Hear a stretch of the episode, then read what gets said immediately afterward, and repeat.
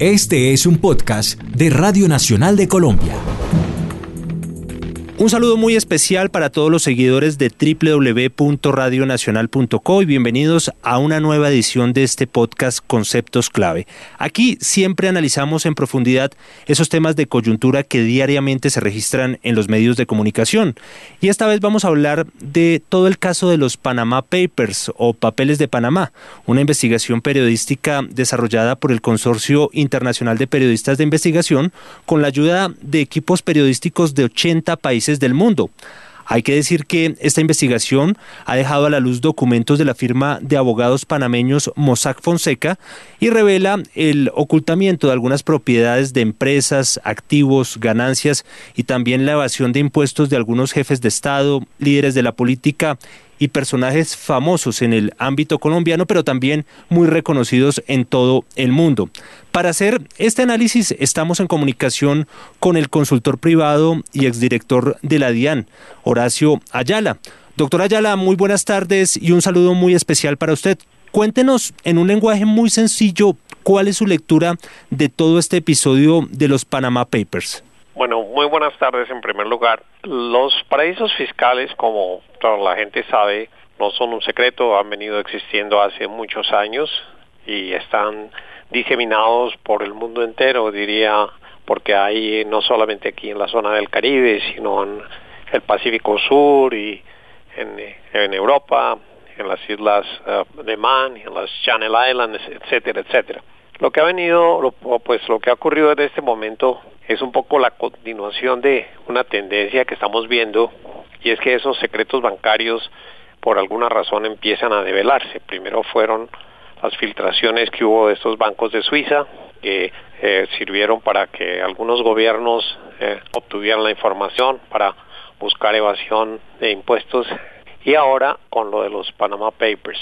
Estos eh, paraísos o que, son estados, países o territorios generalmente no tienen impuestos sobre la renta o si lo tienen es muy pequeño, muy bajito. Es el caso, por ejemplo, de Panamá. Panamá se graban ah, con impuestos las eh, utilidades de las empresas que están en Panamá actuando o las personas que están en Panamá actuando haciendo negocios directamente. Pero eh, el, el secreto está en que las ganancias que se obtienen en el exterior, pero desde Panamá, no pagan impuestos. ¿Qué quiere decir esto? Quiere decir que allá se organizan sociedades, generalmente que desarrollan actividades, por decir, compra y venta de productos, pero allí se, solamente se mueven los papeles, no se mueven los productos. Y las utilidades que se obtienen en las compra-venta de esos productos o de servicios no pagan impuestos en Panamá. Con esto lo que se consigue es que, por ejemplo, triangulando las operaciones, o sea, utilizando a estos paraísos fiscales como intermediarios, eh, se rebajan sustancialmente los impuestos o, se, o se eliminan en, en relación con estas operaciones. Por otra parte, pues también se utilizan para ocultar capitales a través de crear sociedades en esos sitios, sociedades que operan con terceras personas, es decir, ahí puede haber eh, unos intermediarios, unas eh, personas que, que, cuyos nombres se utilizan para, para ponerlos como accionistas o propietarios de las sociedades que no son los, los, los verdaderos. Todo eso pues junto con, con el secreto que tienen allá las, las instituciones bancarias hace que se presten para desarrollar operaciones eh, eh, aparentes muchas veces en el exterior que, que no pagan impuestos en los países donde efectivamente se devengan esas rentas. Este es en términos general la forma como operan estas eh, instituciones. Claro, doctora Ayala. Ahí también están estas famosas sociedades offshore. ¿Cómo le explicamos a las personas en un lenguaje sencillo qué son esas sociedades offshore y necesariamente ese tipo de sociedades son ilícitas o cometen algún tipo de ilícito? No, en términos generales, pues no podríamos decir que son ilícitas eh, pues como tales por el hecho de existir. Pero a ver, primero voy a explicar cómo funcionan. Precisamente eh, funcionan eh, aprovechando la legislación que establece que únicamente se graban los impuestos sobre actividades que desarrollan efectivamente en esos paraísos. Pero si, como expliqué antes, allí se desarrollan operaciones de papel, que es lo que hace una sociedad offshore, entonces no pagan impuestos. Eh, ¿Por qué se llaman offshore? Porque eh, lo que hacen es que las operaciones reales, por decir algo, una operación de compra-venta de mercancías, en realidad tienen lugar en el exterior pero se hacen aparecer como si fueran desarrolladas dentro de esos paraísos fiscales. Allí se mueve la papelería, entonces aparece la compra y la venta de la mercancía y, una eh, eh, eventual utilidad en esa operación, pero esa operación como no tiene lugar allá, es decir, la mercancía físicamente no llega o sale del paraíso fiscal, entonces no paga impuestos. A través de esa figura se usan eh, esas, esas sociedades para vender servicios, vender mercancías o para aparecer eh, con bienes que están ubicados en, en otros países a, a nombre de esas sociedades, pero pues no, no son sociedades que, que, como no pagan impuestos en ese sitio y en los países donde efectivamente están los bienes o, o, las rentas no se conocen, entonces ahí se produce la evasión del impuesto, es decir, se desaparecen las utilidades porque teóricamente eh, se generan en los paraísos fiscales y allá no pagan impuestos. En el caso colombiano, doctora Ayala, ¿por qué las personas recurren a Panamá para manejar allí sus dineros? ¿Por qué no lo hacen aquí dentro del país?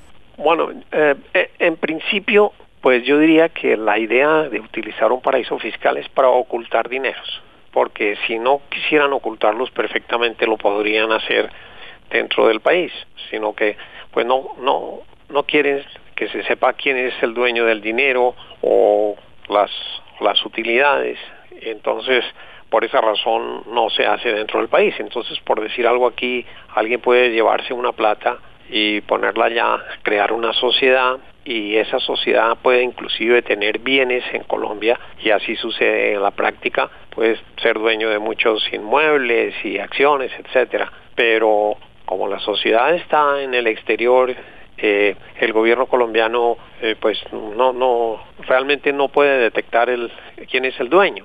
Eh, hay, hay una norma en el estatuto tributario que ayuda de alguna manera a, a que eso prolifere y es que cuando una sociedad está en, en el exterior o una persona del exterior son dueños de bienes en Colombia, pero eh, esos, esos, esos eh, bienes generan unas unas utilidades que se sujetan a una retención en la fuente, lo que dice la norma, no están obligados a presentar declaración de renta. ¿Qué es lo que pasa? Que pues muchas de esas propiedades en realidad no están, no, no, no generan retenciones en la fuente porque no tienen rentas, porque no, no están a la vista las rentas, porque no se, no se manifiestan y entonces terminan con que esas propiedades que están en el país pues no, no, no están en ninguna declaración de renta, sencillamente porque como no hay rentas, no, no hay declaración, nadie las declara y, y,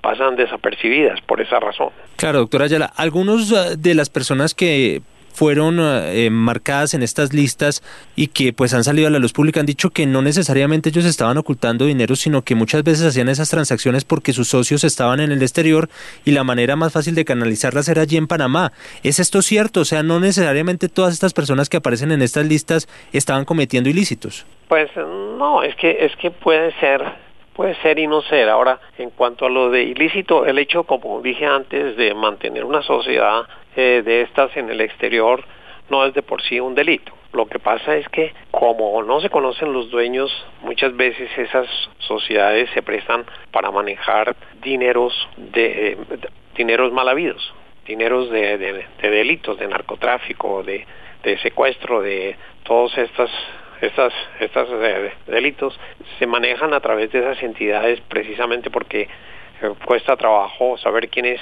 quién es quién es el dueño eh, el, el, hecho de tener una sociedad ya de por sí no significa un delito, pero como le digo, eh, en la medida en que no se sabe muchas veces quién son los dueños de, esas empresas, pues ahí se pueden ah, hacer operaciones que, pues con dineros que provienen de, de, delitos, ¿no? Y por eso una de las grandes preocupaciones que tiene Colombia en relación con Panamá es que por la cercanía y porque está en una ruta entre, entre Colombia y México, pues es un país que se presta mucho para esos para esos manejos y además hay una ventaja muy grande para los delincuentes que consiste en que eh, no hay un control efectivo sobre las mercancías que salen del puerto de, la zona libre de Colón.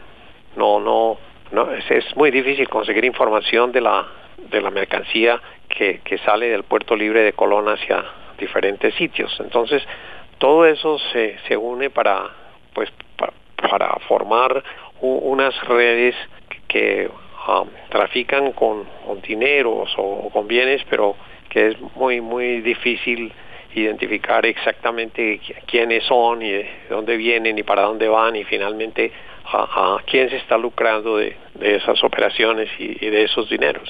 Claro. ¿Qué se esperaría que pase después de todo esto? De hecho, usted sugería un cambio en la legislación tributaria para reducir la evasión, porque dice usted que muchas de las complejidades que hay en todo el tema de la legislación tributaria en Colombia se prestan en muchos casos para que haya de alguna manera recovecos que permitan evadir. ¿Habría que reformar esa legislación? Sí, sí, yo creo que es lo primero que hay que hacer, pero pero hay que reformarlo y hay que hay que hacer unos cambios de verdad con con, con, el mejor deseo de, de, de, que todo sea transparente. Le voy a dar un ejemplo. Eh, como mencioné ahora, hay muchos bienes en Colombia que no se sabe de quién son y que no se declaran. Un cambio en la legislación sería, por ejemplo, que todo activo que, que, esté en el territorio nacional, llámese una casa, unas acciones, un apartamento, una finca, un carro, tenga la obligación de pagar impuestos dentro del país, por el hecho de estar ubicado dentro del país. No importa de quién sea, pero, pero debe tributar. Y eso es algo que, que habría que cambiar porque, como mencioné antes, muchos bienes de esos no están declarados por nadie. Ese sería un cambio en la legislación que facilitaría o ayudaría a evitar esa evasión. El otro, por ejemplo, es que nosotros hemos venido ya eh, también a través de paraísos fiscales, hemos venido siendo afectados en, en los recaudos del, del país porque muchas de las operaciones que se hacen de venta de multinacionales no pagan impuestos. Hay bienes aquí en el país que, que valen mucho dinero, eh, eh, compañías enteras, complejas, y con frecuencia se, se habla sobre la nacionalización de esas entidades, el caso de Bavaria, el caso de las cementeras, el caso de muchas otras instituciones que producen la riqueza en Colombia, están en Colombia, pero en el momento en que se venden hay una generación importante de utilidades porque se venden por un precio muy superior, por supuesto, al que tenían y no pagan un peso de impuestos porque las transacciones se hacen a través de entidades de esta naturaleza que están ubicadas en paraísos fiscales. Entonces, si la legislación eh, eh, estuviera clara eh, en el sentido, por ejemplo, de que la ganancia en cualquier bien que esté ubicado en el país, no importa de quién sea, está sujeta a impuesto, pues probablemente eso ayuda a, reducir las evasiones que se producen por estas causas. Doctor Ayala, usted fue director de la DIAN. ¿En cuánto calcula usted que está la evasión de impuestos en este momento en Colombia? ¿Cuánto asciende? Mire, eso es muy, eso es muy difícil decirlo. Eso es muy difícil decirlo porque nadie puede medir el alcance, pero, pero yo diría que, que si nosotros estuviéramos en condiciones, mejor dicho, si nosotros hiciéramos una reforma tributaria que simplifique el estatuto, donde todo el mundo pague, pero sin excepciones, en que haya toda esa cantidad de huecos y esas normas como las que estoy mencionando, yo diría que nosotros perfectamente podemos incrementar nuestros recaudos en una, en una suma que puede llegar a, a, solucionar los problemas que tenemos en el déficit fiscal del país. Es decir, perfectamente nosotros podemos conseguir dos o tres puntos del PIB solamente con modificando la legislación y cerrando todas esas brechas. Pues doctora Ayala, muchas gracias por darnos luces sobre todo este tema de los papeles de Panamá y por estar en este podcast Conceptos Clave de la Radio Nacional de Colombia. Con mucho gusto, muchas gracias.